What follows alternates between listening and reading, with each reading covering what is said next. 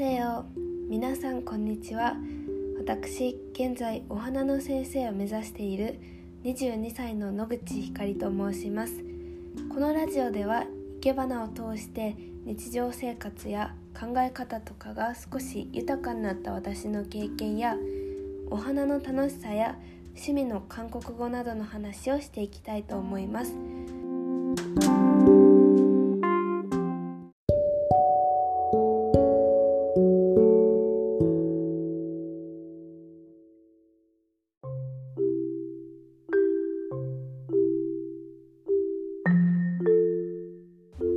ということで今日は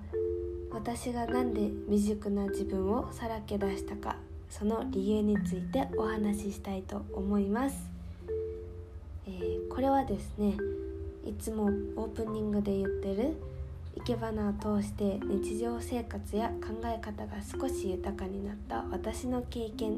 ていうところのお話になるかなと思います。早速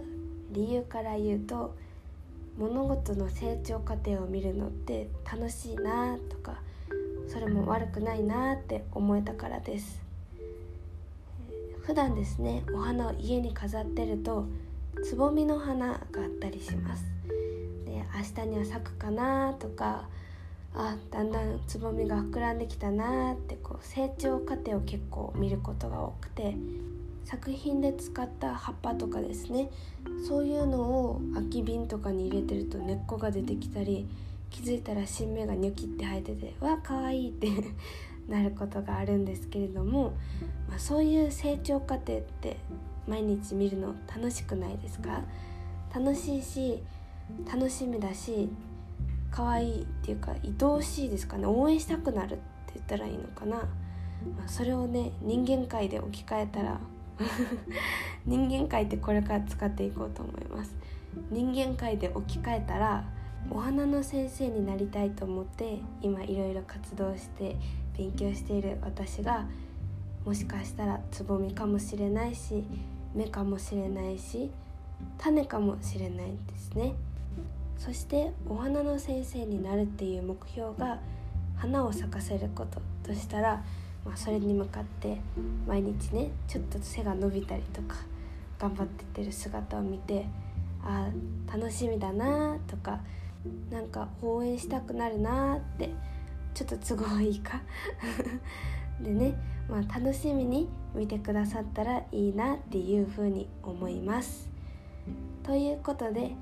今日は何で私が未熟な自分をさらけ出せるようになったかというお話になりました。他にもねお花から学んだことっていうのは本当にたくさんあって一つずつゆっくり丁寧にお伝えできたらいいなっていうふうに思います。なんか分かりにくかったら是非コメントやメールインスタの DM でもいいですね。気軽に送ってください。ということで今日はここまでにします。最後まで聞いてくださりありがとうございました今日も一日お疲れ様でした明日も良い一日をと少し韓国語を話して終わりたいと思います. 네, 오늘도 끝까지 들어주셔서 감사합니다. 거의 일본어로 하고 있음에도 불구하고 들어주시고 제가 말하고 싶은 꽃꽂이 경험을 다른 나라 분에게도 전달할 수 있는 사실이 진짜 기쁘거든요. 앞으로도 틀어주시면 좋겠어요. 네, 내일도 좋은 하루 보내시길 바랍니다. 또 만나요.